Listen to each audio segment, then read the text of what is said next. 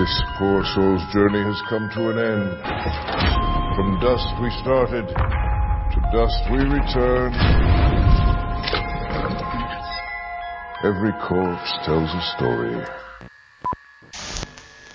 Bem-vindos a mais um Pocket Horror e hoje a gente vai falar aí de várias historietas amaldiçoadas. Vamos falar sobre The Mortuary Collection. Eu vi que ele é da Shudder, né? Ele é original da Shudder e é um lançamento aí, né? Foi lançado mês passado, se eu não me engano. Mas eu não conhecia, nunca tinha ouvido falar. Uhum. Inclusive foi um que quando eu assisti eu fiquei, eu achei que as pessoas fossem falar mais dele até, mas aí foi passando o tempo, ninguém foi falando, eu ah, vamos. É uma antologia, né? Digamos assim, né? Dá pra dizer. Tem aquele Books of Blood também que saiu há pouco tempo, que é antologia também, mas eu gostei mais desse, confesso. Uhum. Ele é classificado como terror e fantasia, pelo que eu vi mais ou menos, mas ele tem ali um quê de comédia, né? Uhum. Meio caricato, né? Aquele velho é bem, sei lá, personagem de livro mesmo, assim. Sim! mas eu achei bem macabra até as historinhas. Algumas Sim. mais que as outras, mas bem bizarro. Sim, ele começou leve a primeira, né? Daí a segunda, ele acho que foi a mais impactante. E a terceira também foi foda, mas visualmente eu acho que a segunda é pior, né?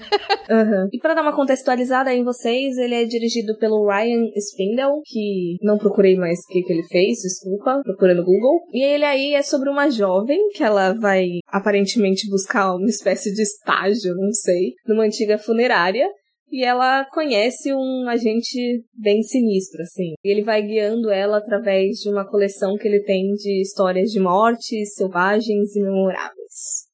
O que, o que começou a me interessar foi quando ela entra na casa lá e vai perto do caixão do menino, né? Ela quase abre ele, aí o cara fala assim: fala qualquer coisa pra ela não abrir porque o negócio tá meio feio, né? Daí eu falei: hum, isso aí deve ter algum. deve fazer algum sentido depois.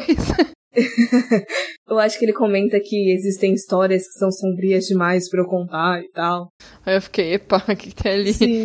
E a primeira historinha ela é até esquecível, assim, com o que vem depois. Pela duração, porque, como você disse, ela é bem curtinha, e porque a história dela não é tão impactante quanto as outras. É, são quatro histórias, né? Uhum. Três ele conta e uma é a que ela conta, né? Exato. E aí a segunda, como a gente já comentou que é a mais marcante, ela é de um menino que engravida. é, isso é muito louco, porque. Cara, porque faz uma analogia muito boa, né, mano? Uhum. Me lembrou Snatchers, lembra? Aham. Uhum. Eu lembrei de Evolution. Sim, nossa, é mesmo. Verdade. O cara é um boçalzão lá, ele se finge de ser bom moço, né, pra transar com as menininhas. E ele é aquele cara que tem horror à camisinha, né? Então, todas as pessoas que ele transa, ele não usa camisinha, ele dá um jeito de não usar, né? E daí. o feitiço virou contra o feiticeiro. Achei foi pouco. E, e, eu fiquei até confusa, porque ali tava um mix de DST com gravidez, porque é. parecia meio que um, um, um, parasita, digamos assim, né? É, Exato. Eu não sei se era muito bem de, ai, gametas femininos e masculinos. É, eu, eu achei bem isso. Não explica como que isso aconteceu exatamente, né? Porque não era nem o foco. E não explica o que que é a menina, né? Como que ela consegue fazer isso com as pessoas, com os homens, né? A cena do parto, puta que pariu, mano. eu achei que o filme não fosse ir pro lado tão gráfico, mas foi e eu gostei. Extremamente gráfico esse filme. Uhum. Adorei. e a segunda história já. A segunda não, minto. E a terceira história já é um casal que eu senti ali um quê de romance gótico. Não sei se ficou só comigo isso. É. Eu achei também. O que acontece é que eles vão se casar só que aí a menina tem um piripaque no dia do casamento e ela fica num estado catatônico depois disso. E o cara começa a entrar numas dívidas e fica cuidando dela nesse estado. Até que ele tem. Não que ele tenha a brilhante ideia, porque ele foi meio que induzido pelo médico, mas de matar ela ali pra acabar com aquele sofrimento dos dois. E aí acontece umas paradas meio doida, meio comédia de erros. Então, assim, o que eu tinha entendido no começo da história é que ele tava sonhando com aquela cena dela ficando doente no, no casamento. Hum, Meio que parece um pesadelo do dia do casamento, como se tivesse dado tudo errado ali. Mas eu, eu meio que entendi que, que ele sonhou com aquilo ali e que o casamento dele só não, não apareceu de fato o casamento, mas apareceu um Uhum. sonho ali bizarro dele. Mas sei lá, pode ser isso também, né? Não sei. Mano, faz sentido, faz mais sentido, porque se a gente for parar pra analisar que depois ele vai olhar um álbum de fotos e tem foto do casamento, realmente eu acho que faz mais sentido isso aí que você falou. É, né? Uhum. Tirando a parte engraçada, né? Ele tem umas discussões morais bem interessantes, porque tem outros filmes que, que tratam desse assunto, tipo, digamos assim, não se dá pra chamar de eutanásia, né? Uhum. Em, em seres humanos, que, é claro, é abordado de uma maneira muito mais pesada, muito mais, muito mais séria, mas é, nesse filme vai mais pro lado, assim, como se você fosse matar seu cachorro, sabe? Uhum. Do que um ser humano, porque ela não podia nem escolher se ela queria aquilo mesmo ou não, né? Tipo, ela não conseguia nem dar um sinal, assim, ó, pode fazer. Ela não teve escolha, né? Aí fica essa, essa discussão aí, tipo, será que você faria isso? Será que não? Uhum. Eu lembrei de duas coisas. Primeiro que tem um filme do Al Pacino lidando com essa questão de... Eu não sei se é suicídio médico o termo. E eu acho que é baseado em fatos reais, só que me fugiu completamente a porra do nome do filme agora. É interessante até, pra gente pensar nesse, nesse outro lado. E eu lembrei que eu e meus amigos a gente tinha umas brincadeiras meio tosca de, de se colocar em condições extremas. A gente sempre falava de que. A gente não, mas a minha resposta pra essa condição específica era que, pelo amor de Deus, se eu entrar em estado vegetativo, desliga os aparelhos. Era essa a, a pergunta, se desligava ou não. Então, pessoas, caso um dia eu entre, fica aqui o reforço, pode desligar. Eu também. Tem aquele filme da, da boxeadora lá que acontece isso, né? Menina de ouro, né? Que, tipo, ela escolhe isso, mas ela podia, né? Porque ela tinha total consciência do que tava acontecendo, né? É. E foi meio que clandestino, né? Não foi algo legal. Mas enfim, né? É um, um assunto bem delicado, assim, que horas você entende, horas não, né? Tipo, no caso dele, a situação dele tava feia, né? Ele tinha que tinha mil contas pra pagar e não Uhum. tinha ajuda de ninguém, e... mas é bem complicado. Eu acho que não dá nem pra trabalhar nessa situação, porque ele tinha que ficar ali 24, 48 cuidando dela, meio complicado. Mas o final eu achei bem poético, o final desse, dessa história. Cara, eu adorei, tipo, adorei mesmo. E assim, ele, o acidente que acontece, né, tipo, é muito improvável, assim, é uma coisa extremamente de amador, assim. Porque, cara, sei lá, era, pra mim poderia ser muito mais fácil ele ir no quarto, eu levar ela lá e pronto, sabe? A guria lá na mesa. Aquela cena foi muito cômica. E aí ele tenta acudir, e aí ela vai e cai a cabeça de novo, e aí mistura sangue com vômito. Ai, sensacional. Com sopa, com. E, e no, no elevador, quando começa a vazar o sangue, caralho, velho, ele com a roupinha tentando limpar. Só que aquilo lá já fazia parte da alucinação, né? Porque depois Aham. ele já tava seco, normal, né? Nada daquilo tinha acontecido, então, né? Eu gostei bastante. Uhum. A pessoa que não sabe se livrar de um corpo é aquele cara ali. Definitivamente, é facinho capturar. E, e a última história já, né, quem conta não é mais o agente funerário, é a menina que teoricamente foi buscar um estágio. Eu acho que é o mais longo. Sim, verdade. Ela conta a história dela e ela acaba revelando que ela não tá lá por causa disso e é por causa do menino que tá lá no caixão, né? Porque no começo do filme mostra um funeral, mostra um caixão pequeno, né? Ou seja, de uma criança e tal. E daí ela fala que tá lá por causa dele e diz que ele morreu por culpa dela. Aí você pensa, nossa, o que, que ela fez, né? Quem que ela é? Uhum. Aí que começa a história. Aí, assim, muito doido, porque, tipo, você tem uma perspectiva totalmente diferente, né? Do que tá Uhum. acontecendo. Mas tem um contexto também, né? A primeira vez que eu assisti esse filme, eu tava virada e eu já tinha assistido uns três filmes, eu acho, antes dele. Então eu já tava um pouquinho confusa e cansada. No final, pra mim, tava difícil entender tudo o que tava acontecendo, porque era ela contando uma história dela e intercalando em paralelo com um filme com um tema parecido. Então tava muito difícil pra mim entender. Eu fui entender mais agora, dessa vez que eu revi pra gente gravar. Entendi, aham. É, foi legal porque, tipo, ele pega um padrão de filme de terror, de babysitter, né? De babás que cuidam de crianças e morrem, né? Uhum. Slasherzão da vida, né? E daí você tá na, na mesma vibe, você pensa que é aquilo mesmo, porque daí tem cenas que do filme que ela tá assistindo com, com cenas que acontecem na vida dela ali, que são iguais, né? Aí você pensa, ah, legal, é uma história de, de babá que tá tentando cuidar do- da criança e aparece um, um cara maluco. Uhum. Mas daí não é isso. Daí não é isso, é ao contrário, na verdade. Mas ela é maluca. Ela, sim. e tipo, o cara que tá lá é o cara que tá cuidando da criança. Só que daí, quando você não sabe disso, é doido assistir porque você não tem a menor ideia, né? Aí se você pega e assiste de novo, eu peguei para assistir de novo a cena já sabendo o que, que ia acontecer, né? Já sabendo quem era quem, né? Dá pra ter uma noção. Encaixa também, sabe? Não fica aquela coisa, nossa, nada a ver, sim, sabe? Sim, sim. Dá pra en encaixar os personagens. Sim. O que não dá para entender é que, por exemplo, ele brota lá no sofá sofá, com aquela cabeça aberta lá, tipo, sangrando. Aí você fica, nossa, mas o que que aconteceu, né? Tipo, não dá muito pra entender o que aconteceu antes daquilo. Se ele tava de boa lá, a guria chegou e apagou uhum. ele, daí ele acordou atordoado, sei lá. Só se for isso, assim, pra fazer sentido, é. né? A história. É, e é engraçado que eles usam até um nome que serve para os dois sexos, que é Sam, né? A gente fica achando que é a menina quando na verdade era o cara. E esse filme, se a gente for parar pra pensar, ele é subversivo de diversas formas quando se trata de gênero. Porque se a gente for pensar na segunda história, que tem a questão da troca de gravidez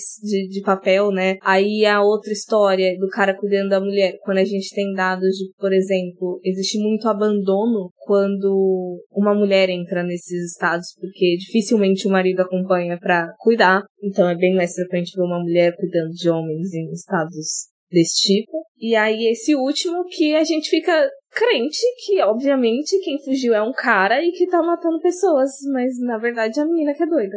Pois é, olha lá. não passa pela nossa cabeça, sabe? Não passa. Quando o repórter fala na TV que, que pessoas loucas fugiram, né? Uhum. Do sanatório fugiram. Cara, na hora a gente associa homem, né? Tipo, é. uns malucos fudendo com o rolê todo. Uma coisa que eu pensei, que eu lembrei também, porque assim, os atores, eles meio que se reciclam, né? Três pontos que eu ia falar o médico. É, o médico e, não sei se você notou, o policial também. Tem dois policiais que aparecem na TV, no noticiário. O que tá do lado que não fala nada é o cara do que cuida da mulher doente. Hum eu, eu senti que deu ali uma, uma tensão nele que não deveria estar tá dando porque não era ele que tava falando. E eu fiquei, caralho, será que ele já apareceu em outra historiazinha? Aí faz sentido. Aí sabe o que, é que eu na hora pensei? Quando eles falaram, ah, os, os, malucos fugiram não sei da onde, né? Os dois policiais na TV falando, um do lado ali, o, o cara, né, da, da segunda história, da terceira história do lado, e o outro só falando. Aí eu pensei, gente, como o cara da, da terceira história foi colocado no, no, no sanatório lá, Será que não era ele vestido de policial só disfarçando? Aham. Uhum. Que ele tava todo esquisito, aí tipo, é, sim. É, aí eu pensei, cara, é ele, mano. É, ele é o louco, ele é um dos loucos que fugiu, certeza. Uhum. Aí eu fiquei pensando, será que esse filme reciclou os personagens ou só os atores, né? Tipo, será que as histórias se intercalam também? Ou eles só usaram os mesmos atores para baratear o rolê, né? Porque o médico tá nessa última história. Não, o médico tá em três. É, porque ele é, se eu não me engano, ele é o médico que atende o menino grávido, que ele, quando ele vai lá achando que é DST. Hum, é, ele? Eu, é o mesmo bigode. Se não for ele, é um ator muito parecido. Aí depois ele é o médico do casal, que, que dá as pílulas. E por último, ele é o pai das, do menino que morreu. E minha única crítica, talvez, é que eu acho que nas historiazinhas acontece isso e no final do filme também. Me dá a sensação de que acaba, só que aí estende um pouco, e aí estende um pouco, e aí estende um pouco. Parece que o final do filme como um todo parece que tem quatro finais. Porque tem ali a questão de quando a menina é engolida pelo livro, e aí depois tem a cena dele fazendo uma autópsia nela, e aí depois tem a cena dele sumindo, e aí depois tem a cena dela já com o menino lá do jornal. Quatro pontos diferentes ali que poderia ter sido no final. Parece que juntou um monte de final alternativo de ai, a gente não sabe qual é, vamos juntar tudo no filme e foda-se. Uhum. É, sabe, e, eu não gostei muito do final. Eu não sei, eu achei exagerado. Uhum. Poderia ter acabado nas histórias ali, sabe? A, a guria podia ter vazado ou ficado realmente aprisionada ali, mas não precisava ter tudo aquelas firulas, sabe? Eu não gostei do, dos bichos saindo da, do uhum. livro. Precisava ter mostrado. Pelo que eu entendi, eram crianças sim, que ela tinha sim, matado, sim. né? Que ela matava todas do mesmo jeito, né? Tipo, queimadas, é. né? Ela meio que. Ela comia as criancinhas, né? E uma coisa que eu notei também foi assim: tipo, eu assisti o filme uma vez para dar uma revisada, eu peguei o comecinho e, por exemplo, o menino do começo, ele tá distribuindo o jornal, né? E no jornal tá escrito alguma coisa com fada do dente. Aham. Como se fosse remetendo a ela. Várias pistazinhas, assim, que você vai vendo. Sim, o filme é cheio disso. Pra uma antologia, geralmente uma ou outra história não me agradam. E esse eu gostei de todas, sabe? Tipo, achei todas bem legais. A primeira, como é pequenininha, a gente nem falou dela, Uhum. né? O que acontece? A guria é comida pelo espelho. Sai o tchululu de Tipo- lá de dentro e foda-se. É até interessante a moral da história, né? O bagulho estava fechado, ela não estava na casa dela, né? Ela já tava roubando coisas. Ela já estava roubando coisa de outras pessoas, aí ela entra, pra, entra no banheiro, né, pra fuçar, pra tirar o dinheiro das da carteira que ela roubou, né? Aí ao invés dela ir ela vazar dali, não, ela não, porque eu quero abrir esse armário pra ver o que, que tem aqui dentro.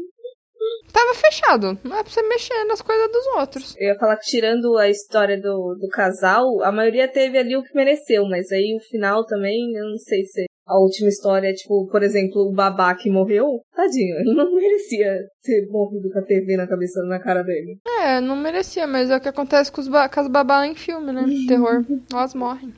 Sim. não seja uma babá. Se alguém te contrata pra ser uma babá em filme, fique crente que você vai morrer. Pois é, geralmente é, num- é numa casa sem muro, sem nenhum tipo de proteção, que geralmente é tudo aberto, Uhum. né? As portas de vidro. Deve pagar bem esse, esse povo aí, Eu não é espero. possível. Se o dinheiro for alto, a gente, a gente até tenta, né?